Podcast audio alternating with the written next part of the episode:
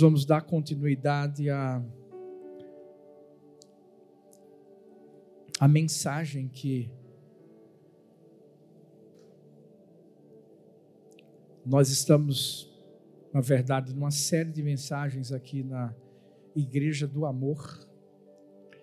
Eu tenho certeza de que tem sido algo poderoso que Deus tem trazido ao, a cada coração aqui. Nós estamos falando sobre as sete igrejas do Apocalipse. Eu não sei se você já parou para pensar. João foi justamente o, apóstolo que escreveu esse livro. E Deus trouxe revelações tão profundas ao coração dele. Eu não sei se você já parou para analisar, para pensar, por que Deus fez isso? Sabe por quê? Porque João era íntimo de Deus.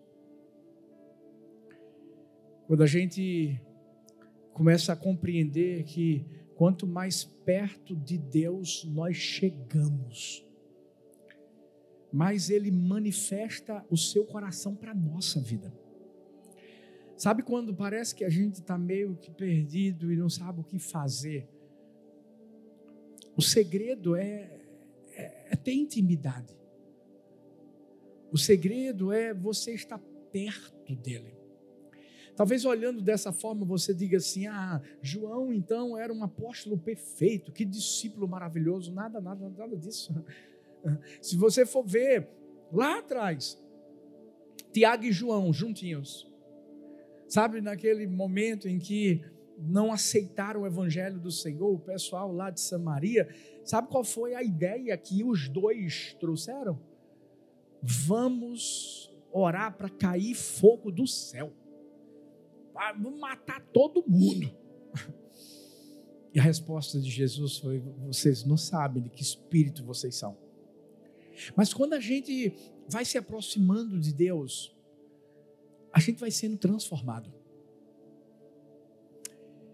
Eu não sei se você sabe, mas João, primeiramente, juntamente com Tiago, eles foram chamados de filhos do trovão, porque eles eram barra pesada. Mas depois, como é que João é, é conhecido na Bíblia? O discípulo amado ou o apóstolo do amor. O que eu estou falando aqui é só um parênteses, para que a gente entenda o quanto é importante para mim, para você, estarmos sempre perto de Deus. Porque perto de Deus somos transformados e, além disso, Ele vai revelar os segredos do seu coração para nós. É quando a gente vai começar a entender qual é a vontade de Deus para a nossa vida, a gente vai estar tá, né, querendo tomar uma decisão e na hora Deus vai dizer assim: não, filho, não vai por aí, vem por aqui.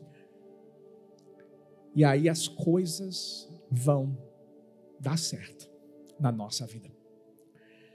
João escreveu essas cartas dirigido e inspirado pelo Espírito Santo. Hoje nós estamos falando sobre a quinta igreja. Eu não sei você, mas uma coisa que me chama muita atenção é que na Bíblia nós vamos encontrar títulos, alguns títulos que vêm antes de algumas histórias, antes de, de, de algo que está ali na Bíblia. É claro que esses títulos não foram colocados aqui, por exemplo, por João, mas né, por aqueles que editaram pela gráfica, para trazer uma, uma percepção maior do assunto que vai ser ali colocado diante de nós. Cada igreja, eu peguei aqui alguns títulos que a gente encontra em algumas versões da Bíblia, cada igreja vai ter um título específico. Por exemplo, a gente falou sobre a igreja de Éfeso. A igreja sem amor. É o que você encontra em algumas versões.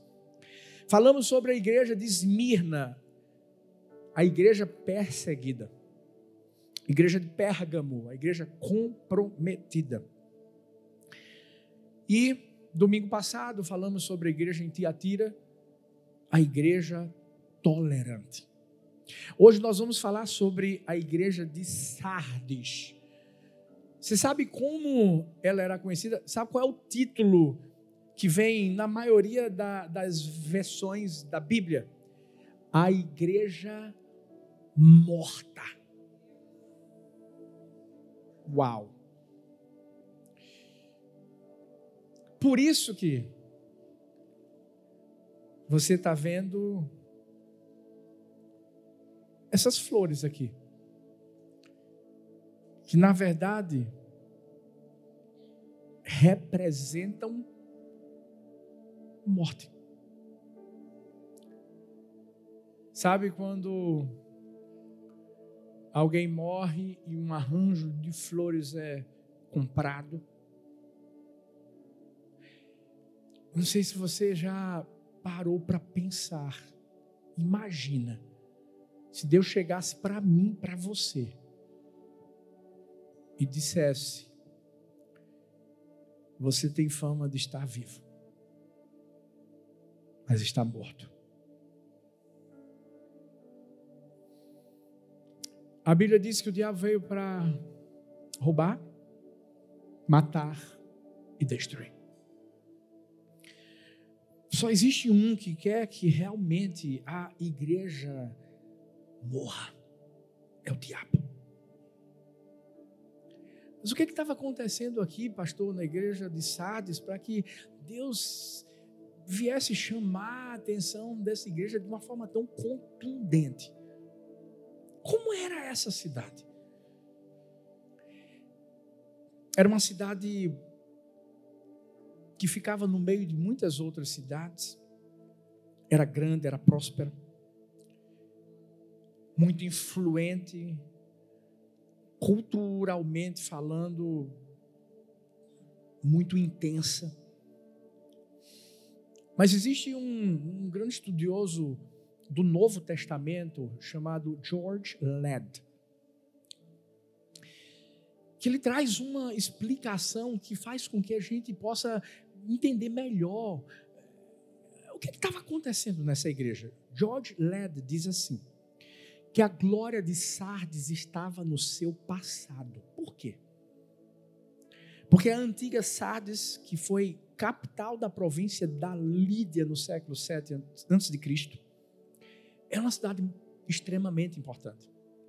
Ficava mais ou menos a 80 quilômetros de Éfeso, no entroncamento de cinco grandes estradas isso fazia de Sardes um centro comercial. Mas a característica mais importante, segundo George Led, era que Sardes era uma acrópole, ou seja, ela estava situada no alto de uma coluna, mais ou menos a 500 metros de estradas principais. Essa cidade ficava quase que num platô inacessível.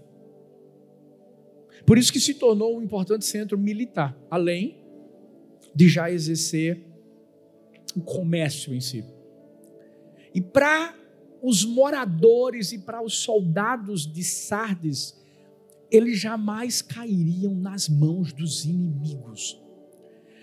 Em outras palavras, essa cidade era uma cidade bastante soberba, arrogante.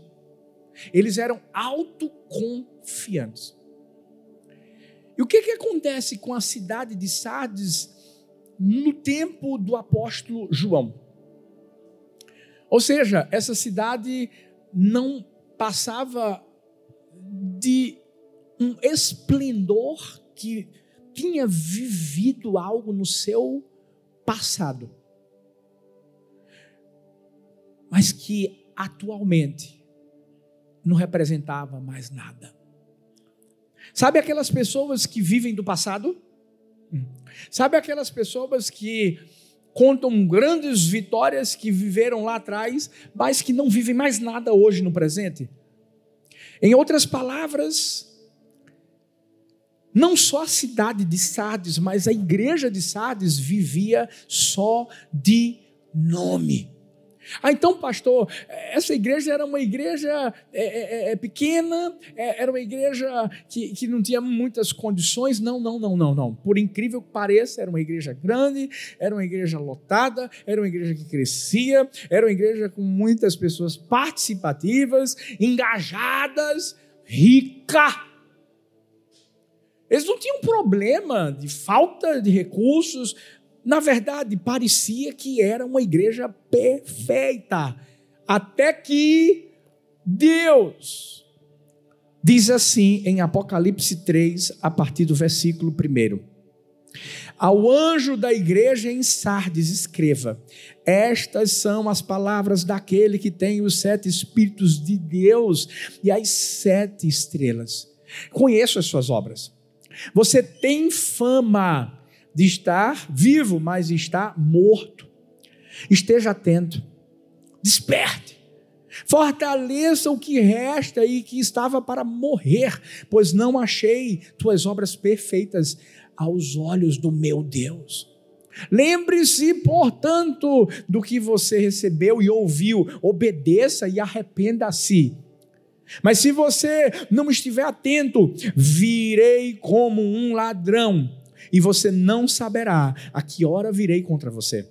No entanto, você tem aí em Sardes uns poucos que não contaminaram suas vestes.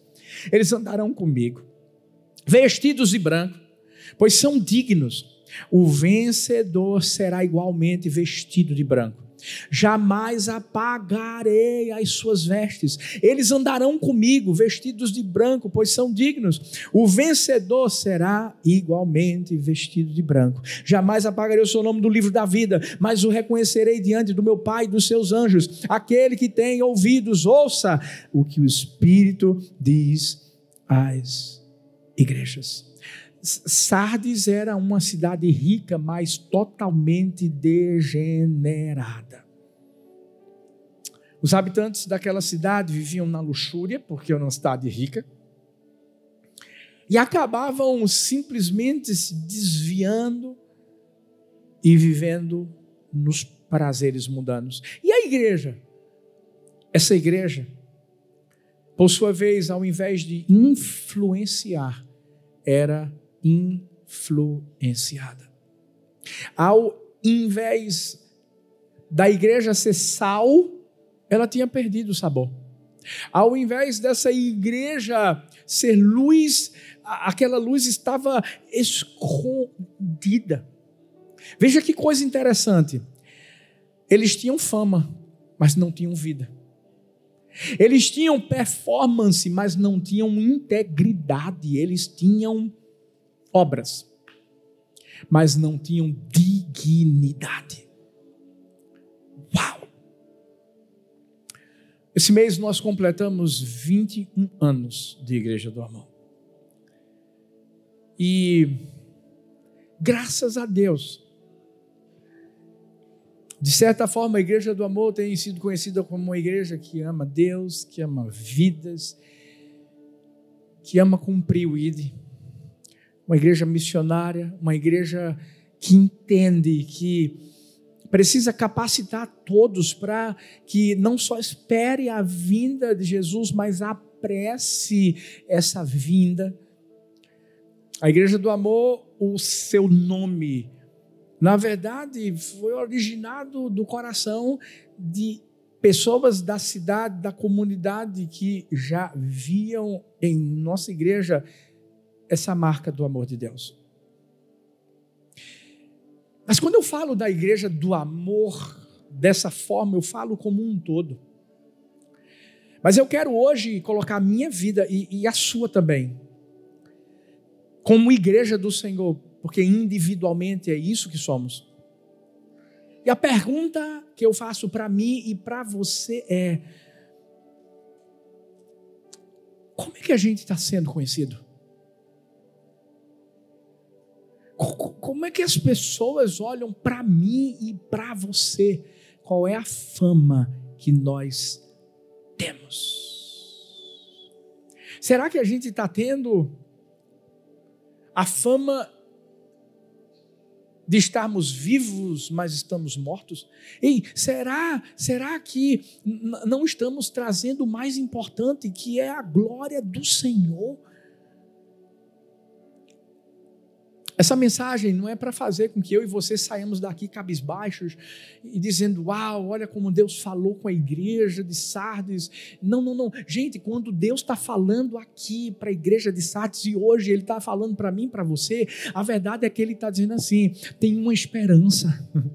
Isso pode mudar. Deus não chegou para essa igreja para escanteá-la e para dizer vocês não têm jeito. Não, não. Quando Jesus está falando com essa igreja, ei, ele está dizendo assim: tem uma esperança. Isso pode ser mudado. Ei, eu posso soprar vida, porque ele já fez isso lá atrás. A gente já, já ouviu do vale de ossos secos, a gente já ouviu de Lázaro morto e, e ressuscitado. Ei, ei, Deus pode fazer isso comigo. Deus pode pode fazer isso com você. Mas a pergunta que eu faço é: ei, a gente está preparado? E é isso que a gente quer? É esse o desejo que a gente quer nessa nação? Ou a gente quer chegar aqui simplesmente para sentar numa cadeira e, e não fazer nada? Não. Hoje eu quero trazer quatro lições que a gente vai aprender com a igreja de Sardes. Entender que Deus quer que a gente seja de verdade uma igreja, a igreja dele. Primeira lição: abandone o cristianismo inofensivo. Apocalipse 3, versículo 1, a parte B diz: Eu conheço suas obras, você tem fama de estar vivo, mas está morto. E você já percebeu que Deus ele, ele não fica arrodeando as coisas? Deus é muito direto, Deus é muito transparente. Aquilo que ele precisa falar, ele fala porque ele sabe que é isso, é disso que o nosso coração está precisando. O que ele quis mostrar aqui de uma forma muito direta é que, ó, ei, vocês estão mortos. E sabe quem é que gosta de uma igreja morta? O diabo. Por quê? Porque ele, ele, ele não precisa se opor. Gente, aqui em Sardes, essa igreja não tinha problema. A igreja não tinha oposição. A igreja não tinha perseguição. Não tinha erro doutrinário a ser corrigido. Não tinha Nicolaitas. Não tinha Balaão. Não tinha Jezabel. Não tinha, não tinha problema nenhum. E esse é o problema. Por quê? Porque quem tinha um problema com aquela igreja era Deus. Essa igreja tinha se acomodado com a injustiça, com a imoralidade. Eles tinham absorvido aquilo que era vivido naquela cidade, que por mais que fosse rica, era morta. E eu, pelo menos, aprendi que quando a gente caminha com Jesus, a nossa vida é transformada. Quando a gente caminha com Jesus, ei, os valores do céu passam a ser os valores que a gente vai viver aqui na terra. A gente começa a viver pelo reino. Ei, a nossa vida, a família, é, finanças, tempo, calendário, tudo é dedicado a Deus, porque a gente sabe que a gente tem uma pátria que não é essa, é lá. E enquanto a gente não chega lá, ei, a gente é embaixador do rei e do reino. Agora, meu Deus, e se o mundo não percebe isso? É porque a gente não está fazendo diferença alguma. Essa igreja que tinha que ser luz nas trevas, era trevas. O que acontece é que essa igreja, ela estava vivendo uma falência espiritual. Por que não havia atrito? Porque não havia movimento. Por isso. Era uma espiritualidade de ritual. de aparência. E aí, eu acredito que o diabo olhava para a igreja e dizia assim: essa igreja está boa demais. Deixa como está, porque não vai fazer diferença alguma. O diabo não precisava perseguir essa igreja de fora para dentro, porque dentro já estava destruída. William Barclay diz a respeito da igreja de Sardes: a igreja de Sardes não era molestada por ataques externos, pois quando uma igreja perde sua vitalidade espiritual, já não vale a pena atacá-la. Por isso que nós estamos falando aqui que a gente precisa abandonar o cristianismo inofensivo e John MacArthur, é, através de uma afirmação que ele fez, ele, ele gerou uma polêmica grande dizendo que o cristianismo que é inofensivo não é cristianismo. Mas é a verdade. Porque uma igreja que não enfrenta oposição é uma igreja morta. Um cristão que não enfrenta oposição é morto também. Não estou aqui dizendo, bora, bora, bora, bora, a gente tem que viver luta, é uma luta atrás da outra, bora, bora. Não, não é isso, mas eu vou te dizer uma coisa: se eu pedir para levantar a mão aqui, meu amigo, fala as lutas que você enfrenta no trabalho, fala.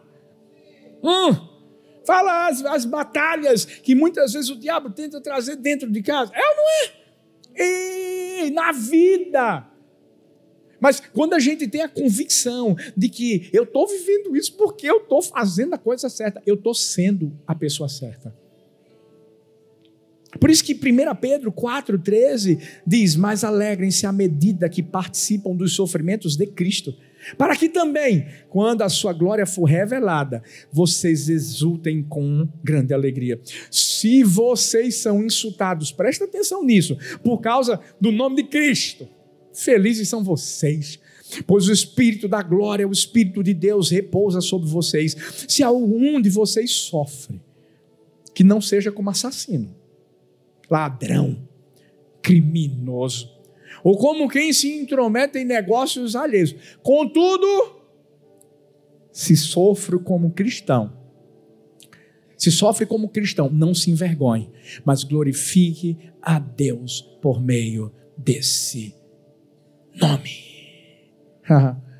Sofrer porque a gente ama Deus, sofrer porque a gente é a favor da vida. Ah, sofrer porque a gente prega verdades da palavra. Ei, ei, isso é cristianismo. Agora, o inofensivo é, é aquele que, na verdade, uma expressão que é usada, não fede nem cheira. Como é que as pessoas nos veem? A gente tem feito a diferença onde a gente chega. ou nós somos crentes de fachada? Eu sei que, infelizmente, existem muitas pessoas que só vão a um templo, a um culto, para bater ponto. Para dizer, Deus, ó, estou aqui. Existem muitas pessoas que querem mostrar uma carteirinha de membro. Mas no dia a dia, A gente precisa entender que a gente carrega dentro de nós o cristianismo verdadeiro, o cristianismo que leva a salvação, o cristianismo que, que, que leva a cura, que, que, que, ora pelos enfermos, que quando você vê uma pessoa, sabe, caída, é, é, cabisbaixa, chorando, é, é, é e aí você chega, você dá um abraço, você ora por ela, onde quer que você. E deixa eu te dizer uma coisa: onde quer que a gente chega, a, a gente pode fazer isso. Ah, meu amigo, se você se encontrar comigo na academia, e você estiver pressando de oração, está aqui quem vai orar por você na frente de todo mundo. No Starbucks, bora orar. Qualquer lugar. Vamos profetizar aquilo que a gente sabe que Deus pode fazer. Infelizmente, essa igreja que tinha que botar fogo naquela cidade, estava sendo queimada, destruída e morta. Sabe, eu falei sobre a igreja do amor, mas não é a igreja do amor, é a igreja do Senhor. A gente tem que ser uma igreja viva, a gente tem que ser uma igreja atuante. A gente tem, tem que ser uma igreja participativa, a gente tem que ser uma igreja influenciadora. Porque é a igreja que tem que transformar a cidade, não é a cidade que tem que transformar a igreja. Abandone o cristianismo inofensivo. É a hora que a gente vai ter que repensar. Peraí, peraí. Eu tô, eu tô incomodando o diabo. Porque de verdade, gente, a gente tem que, quando acordar, o diabo tem que tremer. Não, não, não, estou falando sério. Quando a gente se levanta, o diabo tem que dizer: Poxa, acordou. Por quê? Porque a gente carrega em nós a presença de Deus, e é essa presença que vai fazer a diferença onde a gente chegar, meu amigo. Vai ter alguém que vai se encontrar comigo e com você. E quando se encontrar com a gente, a gente sabe o que é que a gente vai dar a ele. Ah, meu Deus do céu. A gente sabe. Por isso que Pedro olha para o paralítico e diz assim: ei, ei, ei, não tenho ouro, eu não tenho prata, mas o que eu tenho eu vou te dar. Em nome de Jesus, levanta e anda. E aquele homem que estava ali, ó, coach, não andava, pedindo esmola, ei, ei, ei, engraçado, estava na porta de uma igreja morta. Porque igreja morta, as coisas não acontecem. Agora, uma igreja viva, se prepara porque quando a gente chegar, e é isso que eu quero que eu, que eu e você entendamos: a igreja sou eu, a igreja é você. Onde a gente chegar, vai ter paralítico se levantando. e onde, a gente, onde a gente chegar, vai ter alegria se espalhando. A, a pessoa que vai estar ali, ó, cabisbaixo, vai ser levantada. Por quê? Porque eu e você somos essa igreja atuante. Abandona, abandona, abandona, abandona o cristianismo inofensivo. Segunda lição desperte. Sacode a pessoa que está perto de você e diz assim: desperte. Não, bora lá, bora lá, faz do jeitinho que eu fiz. Desperte. Pode até ser que ele esteja aí meio que sonolento, agora é que desperta mesmo. Porque foi isso que Deus fala aqui em Apocalipse 3, 2. Desperte. Gente, por que Jesus vai dizer para essa igreja assim: desperte? Tudo, tudo que está aqui, cada expressão de Apocalipse, do livro de Apocalipse, e de uma forma especial para as igrejas aqui do Apocalipse, ei, ei, tem um propósito. Jesus queria ser muito bem compreendido. Lembra que, que Sardes era uma acrópole, 500 metros acima ali, né? E, e, todo mundo achava ninguém pode nos destruir. O orgulho, a soberba, aquela autossuficiência, ninguém. Até que um dia o rei Ciro da Pérsia, em 529 a.C., cercou a cidade por 14 dias. Você sabe o que aconteceu? Os vigias dormiram. O exército inimigo encontrou apenas uma brecha, um buraco. E através desse buraco, eles invadiram a cidade de Sardes e dominaram aquela cidade. Lá na frente, mais uma vez, Antíoco Epifânio, em 218 a.C., vai dominar a cidade. Como, pastor? Da mesma maneira. Os vigias dormiram. Encontraram um buraco. E a cidade foi dominada. Hum. Quando Jesus está falando para uma cidade, para a cidade de Sardes, de uma forma bem específica e dizendo desperte, é porque Jesus estava mostrando: ei, já houve um sono lá atrás, já houve uma negligência lá atrás. Numa cidade, eu não quero que essa negligência aconteça na igreja. Acorde. Desperte. Por quê? Porque aquela igreja estava dormindo espiritualmente. Gente, vou te falar uma coisa: se tem uma pessoa que quer que eu e você dormamos, é o diabo. Essa palavra vigilante vem do grego Gregório. Aparece 23 vezes no Novo Testamento. E a tradução é simples: é assistir, despertar, vigiar. Lembra de Mateus 26, 40 41, Jesus chegando para os discípulos e os achando-os dormindo. Fala para Pedro: Então nenhuma hora pudestes vós vigiar comigo? Vigiai e orai, para que não entreis em tentação. O espírito, na verdade, está pronto, mas a carne é, é, é fraca. É, é a mesma expressão. Quando, quando Jesus está dizendo assim, desperte, ei, acorde, é porque Jesus sabe o que o diabo está tentando tramar lá na frente, e essa é a hora que a gente não pode dormir espiritualmente. 1 Pedro 5,8 diz: sede sóbrios, vigiai, porque o diabo, vosso adversário, anda em derredor, bramando como um leão, buscando a quem possa tragar. O diabo vai querer derrubar a mim, a você. Eu sei que cada um aqui talvez tenha alguma área específica que a gente precisa ficar mais atento.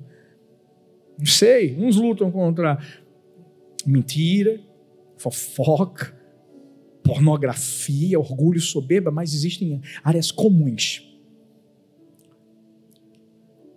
Que eu e você somos atacados pelo diabo. E o diabo sabe se ele derrubar, vai ser um efeito dominó. Que áreas são essas? Primeira, fé. O diabo quer nos adormecer na fé. É? Como assim, pastor? Mas uma pessoa que se diz crente, né, que segue a Jesus, é, pode ser incrédula? Claro. Tomé, mesmo depois de ter vivido tanta coisa linda ao lado de Jesus, os discípulos viram Jesus e Tomé estava dizendo assim: só vou acreditar quando eu colocar a mão. O diabo estava esfriando, gente, adormecendo fé em, em Tomé. E, e você acha que ele não tenta fazer isso na minha vida e na sua? Não, tenta. Sabe por que ele tenta? Porque sem fé é impossível agradar a Deus. Quando a gente está se aproximando de Deus, a gente tem que crer que Ele existe, crer que Ele é galardoador daqueles que o buscam. É continuar crendo que Ele faz o impossível. É continuar crendo no provedor, ao invés de confiar na provisão. Hum.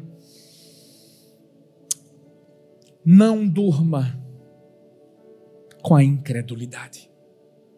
O que tem que acontecer, é a gente tem que acordar com a fé.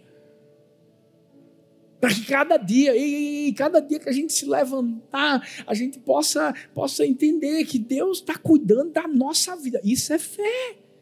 É certeza do que esperamos, é convicção de fatos que a gente não vê, mas Deus está lá. Você quer ver outra coisa que o diabo tenta justamente trazer o adormecimento e a gente precisa acordar é a vida de oração. Hum. Por quê? Porque oração é a principal via de Deus para transformar o nosso coração. Uma pessoa que não ora, ela não é transformada. Porque uma pessoa que não ora, ela, ela não vai ter intimidade com Deus. Uma pessoa que não ora não vai conseguir ouvir direcionamentos que Deus está querendo trazer para a sua vida. Sabe, porque o diabo fica furioso e tenta fazer com que a gente não ore. Por isso que Jesus teve que chegar para Pedro e para os discípulos. Gente, acordem, vigiem e orem. Por quê? Porque ia vir tentação lá na frente. Talvez você diz assim, por que o diabo se levanta tanto? Sabe porque ele sabe quando a gente ora a gente fica cheio do Espírito Santo. Ah, Atos 2, pelo amor de Deus. O povo lá, reunido, orando. O que, é que, que é que aconteceu? O Espírito Santo de Deus veio, gente. É isso. Ah, pastor, mas o Senhor não sabe, minha vida é complicada. Minha rotina, não tenho tempo. Olha o que Martinho Lutero dizia. Tenho tanto que fazer que não consigo prosseguir sem gastar três horas diárias em oração. John Wesley, a história diz que ele não passava menos que duas horas em oração todos os dias. Jesus, não, não, vamos falar de Jesus. Marcos 1,35, a Bíblia mostra que ele está se levantando de madrugada e retirando-se para orar. Ah, pastor, você está falando de oração. Como é a sua vida? Da mesma forma. Eu acordo cedo. Muito cedo. Sabe por quê? Eu não vou responder sua mensagem de WhatsApp. Eu não vou atender seu telefonema. Você pode tentar ligar para mim, mandar mensagem de WhatsApp de manhãzinha cedo. Sabe por que eu não vou? Porque para mim, não é a sua voz que é mais importante, é a dele. Depois eu ouço a sua. Porque antes de ouvir a sua, eu ouvi a dele, e Deus já me mostrou o que está acontecendo na tua vida. E eu vou poder trazer um direcionamento dele, não meu, para você. Porque se for meu, você vai se dar mal. Eu aprendi isso, ministério, igreja do amor é isso. Por isso que a gente fez a casa de oração. Muitas pessoas diziam: cadê o templo, pastor, que o senhor disse que ia construir? Eu disse: o templo vem na hora certa, mas antes tem que vir aquilo que vem antes do templo e que vai fazer com que o templo exista casa de oração. Para as pessoas se derramarem diante da presença do Senhor, entenderem que sem oração a gente não consegue fazer absolutamente nada. Sabe, eu falo de Martinho Lutero, eu falo de John Wesley. Gente, para esses homens, oração não era hábito, não é hábito. Ei, ei, é vida.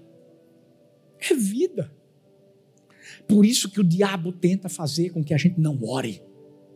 Sabe por quê? Se a gente não orar, a gente não se fortalece. Oração, gente, é alimento. Aí não ora, aí vem as lutas, não sabe o que fazer, aí daqui a pouco vem confusão, vem briga, pá. Cuidado, a gente tem que ter cuidado, porque o diabo vai tentar adormecer a gente nessa área, porque ele sabe. É como a gente canta, quando eu oro, o inferno treme, treme de verdade mesmo. Mas não é só fé, não é só oração, vida de oração. Ei, o diabo também tenta adormecer a gente em relação à generosidade. Dízimos, ofertas. Como assim, pastor? Ah, é. Sabe por quê? O diabo tenta fazer com que a gente não entenda o favor que Deus tem para a nossa vida através dessa atitude. Deixa eu te dizer, não pensa que a, a, a, sua oração é mais espiritual do que a sua generosidade, do que você ser dizimista, do que ser ofertante. Não, não, não, não, não. É tudo espiritual.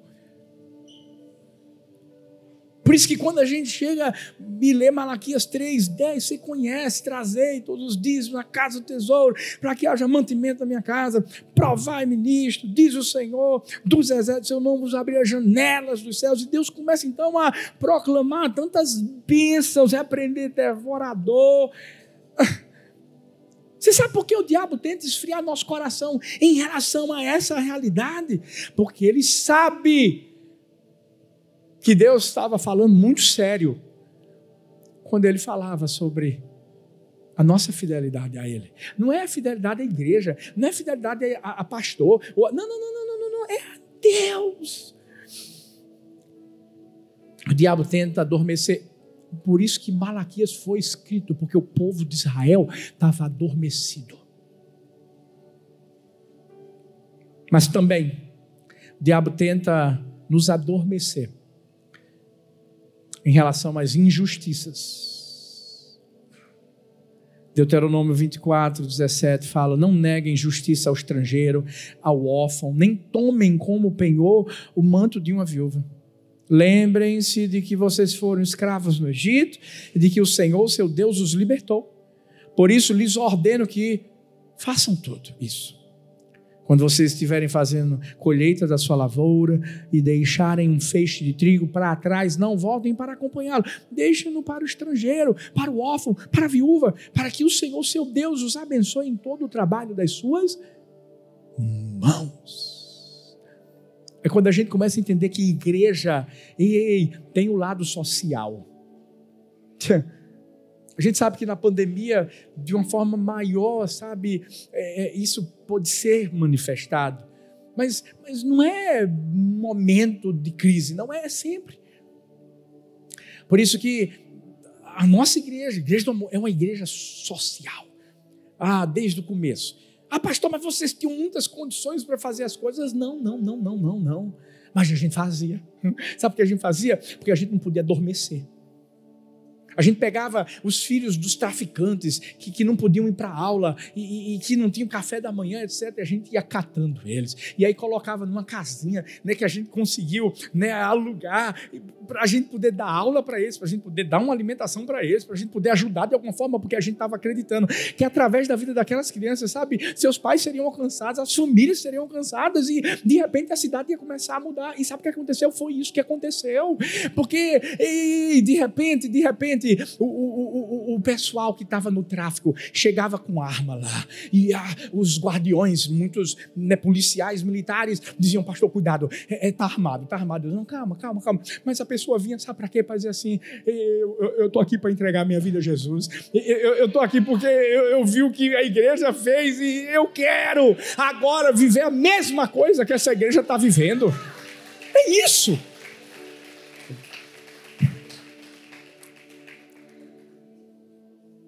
A gente não pode dormir.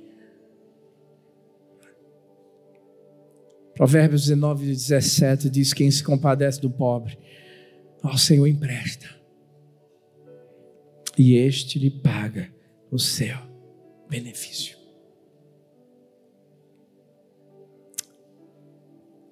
Mas uma terceira lição vai ser trazida para mim, para você aqui. Troque suas vestes Apocalipse 3, 4, a parte 5a. Diz assim: No entanto, você tem aí em Sardes uns poucos, um remanescente, que não se contaminou. Poucos que não contaminaram as suas vestes, eles andarão comigo, vestidos de branco, pois são dignos. O vencedor será igualmente vestido de branco. Sabe, quando Jesus olhou para essa igreja e viu que a maioria estava lá, vivendo, banda voou, sem fazer a diferença, batendo ponto, sentadinho na sua cadeira, mas infelizmente vivendo sem influenciar ninguém. Ele também viu um remanescente. Poucas pessoas. É como aqueles 300 de Gideão, prontos para batalhar. Por mais que eles estivessem enfraquecidos. O que diferenciava esse remanescente dos outros é que eles não tinham contaminado suas vestes. E olha que expressão é trazida. A expressão é vestidos de branco. Por que Jesus falou isso? Porque, de forma tão específica, Jesus fala para a igreja de Sardes sobre vestir vestiduras brancas. Hum. Sabe por quê? Porque Sardes era conhecida como uma cidade que tingia tecidos. Eles eram muito populares e conhecidos por essa prática.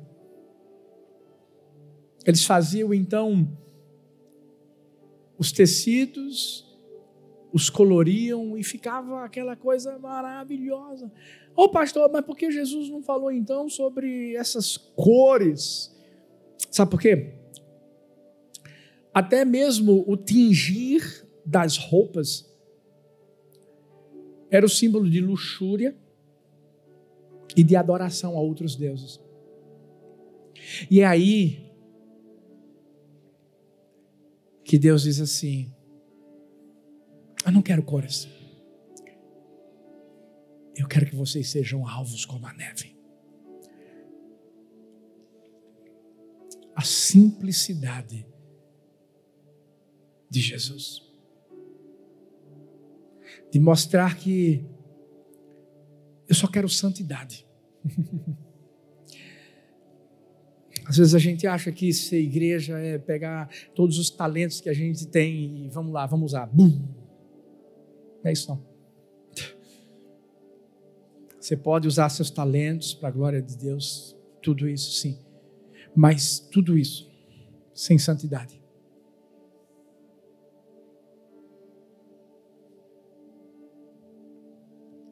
É nada. Por isso que Jesus queria mostrar que é isso. Ei, ei. Jesus estava dizendo assim: bora, lava a roupa suja. Porque santidade, lavar roupa suja, arrependimento, e é, é tudo a mesma coisa. E tinha um povo que disse assim: Eu não vou me misturar, eu vou fazer a diferença. Eu vou vestir de branco. Duncan Campbell disse: a necessidade mais preeminente dos nossos dias é de um batismo de santidade uma demonstração de um viver santo. Essa palavra santidade vem kadosh, hebraico. Significa santo, puro, limpo. E transmite a ideia de cortar fora, apartar, separar. No Antigo Testamento, a gente vai ver essa expressão sendo usada em diferentes aspectos. Por exemplo, usada para designar indivíduos, classes consagradas ao, ao serviço do Senhor, que eram sacerdotes, anjos, primogênitos, outros. É, se referia a lugares consagrados, sagrados, tabernáculo, né, o Santo dos Santos, mas também aplicado a, a datas sagradas do calendário judaico. Mas a maior referência, sabe qual é? E é essa que Deus quer trazer para o meu coração e para o céu. Kadosh, se relacionava ao próprio Senhor.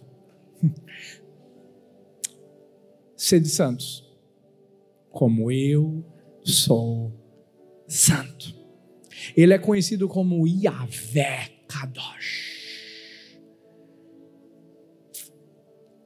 Ele é o santo de Israel. É por isso que Hebreus 12, 14 diz: sem santidade ninguém verá o Senhor. Pastor, mas eu sou pastor. Ah, eu sou líder de célula, pastor. Pastor, o senhor não sabe, eu tenho 200 mil anos de crente. Eu era da época de Moisés, pastor. Pastor! Eu sou filho de pastor, eu sou presbítero, eu sou neto de profeta.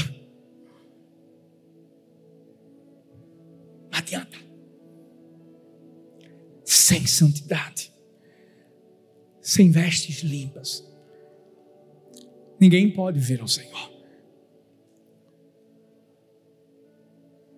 Só tem uma pessoa que pode tornar as nossas vestes brancas: é Jesus. É o sangue dele, é a presença dele. Marcos 9, 2, 3 diz: seis dias depois, Jesus tomou consigo Pedro, Tiago, João e os levou sós em particular, um alto monte, transfigurou-se diante deles e as suas vestes tornaram-se resplandecentes, extremamente brancas como a neve, tais como nenhum lavadeiro sobre a terra as poderia branquear. Você vai me entender o que eu vou falar. Sabe do que essa igreja precisava? De Jesus. Peraí, pastor, o senhor está falando de uma igreja que precisa de Jesus. É, essa igreja precisava de Jesus.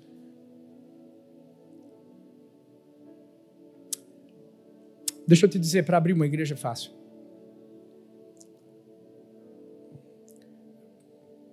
É fácil.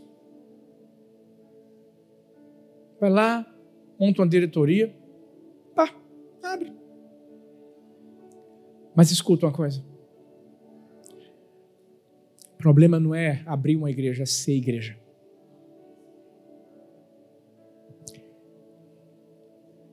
Quando a gente entende que igreja é ter alguém que governa sobre nós, e esse alguém é Ele.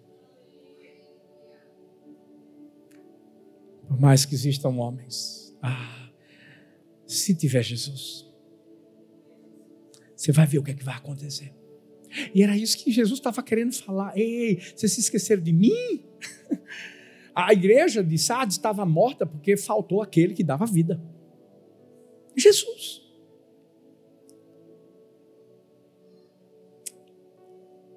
Em último lugar, fique em pé, por favor, no seu lugar. A última lição: experimente de um verdadeiro avivamento. Porque é isso que Deus quer fazer na minha vida e na sua. David Penton diz: avivamento é o Espírito Santo enchendo um corpo prestes a tornar-se um cadáver. A primeira atitude que a gente tem que tomar para a gente não ser uma igreja morta é entender que está morrendo. O que é que está morrendo? É a família?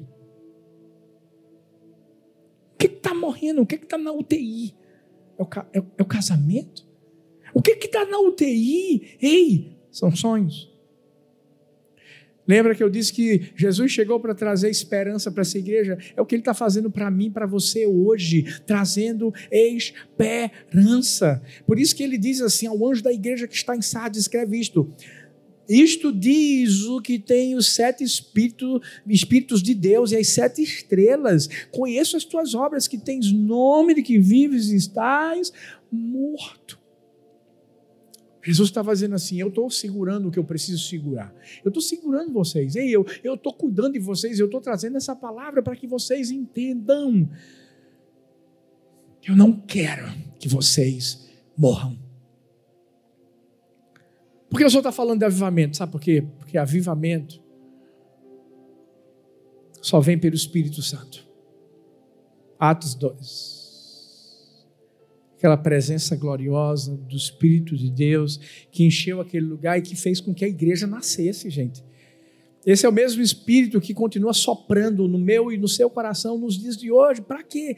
Para que a gente entenda que a maior necessidade de nossos dias é o poder do alto, como Charles Finney disse. Romanos 8,11 diz: E se o Espírito daquele que dentre os mortos ressuscitou a Jesus habita em vós, aquele que dentre os mortos ressuscitou a Cristo, também vivificará os vossos corpos mortais, pelo seu Espírito que em vós habita. Qual é a nossa escolha hoje? A gente vai querer avivamento ou sepultamento? Não, não. Sabe, a cada dia, hoje mesmo eu estava no meu devocional e eu estava dizendo, Deus, ainda que meu homem exterior se corrompa, ah, Senhor, eu quero que o meu homem interior se renove dia a dia. Esse avivamento. É entender que a gente vai ficar velho no físico. Mas esse espírito vai continuar se preparando para o momento mais precioso que a gente vai ter. Ei, porque tudo, o alvo é esse: é estar com Jesus, é, é, é, é, ter o nosso nome escrito no livro da vida. Por isso que Jesus vai concluir dizendo assim: o que vencer será vestido de vestes brancas, e de maneira nenhuma riscarei o seu nome do livro da vida, e confessarei o seu nome diante de meu Pai diante dos seus anjos. Quem tem ouvidos, ouça o que o Espírito diz às igrejas. O que é que acontece quando uma pessoa morre? A gente tem que tirar uma certidão de óbito. O nome dela é tirado do livro daqueles que estão vivos. Em outras palavras, os nomes dos mortos não constam no registro dos vivos.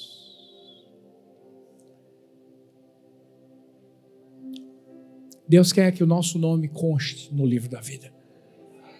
Mas para isso, a gente tem que estar vivo.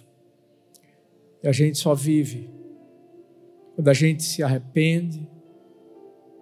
Porque aqui Jesus diz assim: vamos lá, despertem, porque eu vou vir como um ladrão. Não vamos brincar de ser igreja. Não, não vamos brincar de ser crente. Sabe, você talvez está aqui, está desviado dos caminhos do Senhor. Volta hoje, mas volta com tudo, meu amigo. Você nunca entregou a vida a Jesus? Oxe, hoje é o dia. Sabe por quê? Tem um Deus que está doido para colocar seu nome no livro da eternidade. Porque Ele não quer que você seja um vivo morto. Fecha seus olhos. Paizinho, obrigado pela tua presença nesse lugar. Nós queremos nos humilhar diante de ti, certos de que o Senhor nos exaltará. Nós só pedimos uma coisa: aviva o nosso coração. Ah, Deus, nós não vamos sentir o cheiro da morte nesse lugar, vamos sentir o cheiro da vida, e não só da vida, mas da vida em abundância. Por isso que nós, nós nos humilhamos, nós nos arrependemos, e nós nós colocamos o nosso coração diante do Senhor, Pai. Nós vamos despertar nessa, nessa manhã. Ah, nós vamos nos levantar para abandonarmos um cristianismo inofensivo. Deus. Ah, Deus, aviva-nos pelo teu Espírito. Eu declaro vida hoje. Eu declaro vida. Se existe alguém aqui, Pai, que tem vivido uma morte espiritual, uma falência espiritual, nessa manhã eu declaro vida. Ah, Deus, que Atos 2 se torne também uma realidade nesse dia aqui. Espírito de Deus vem. Espírito de Deus vem. Espírito de Deus vem e sopre sobre nós e faça algo extraordinário nessa manhã. Que o vale de ossos secos venha ganhar vida nesse dia, nessa hora, no nome de Jesus, Pai.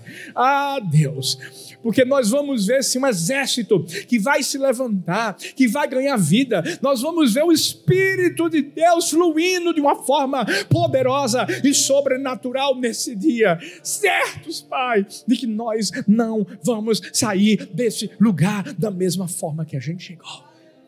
Nós selamos essa bênção sobre cada vida, em nome de Jesus. Amém, amém e amém.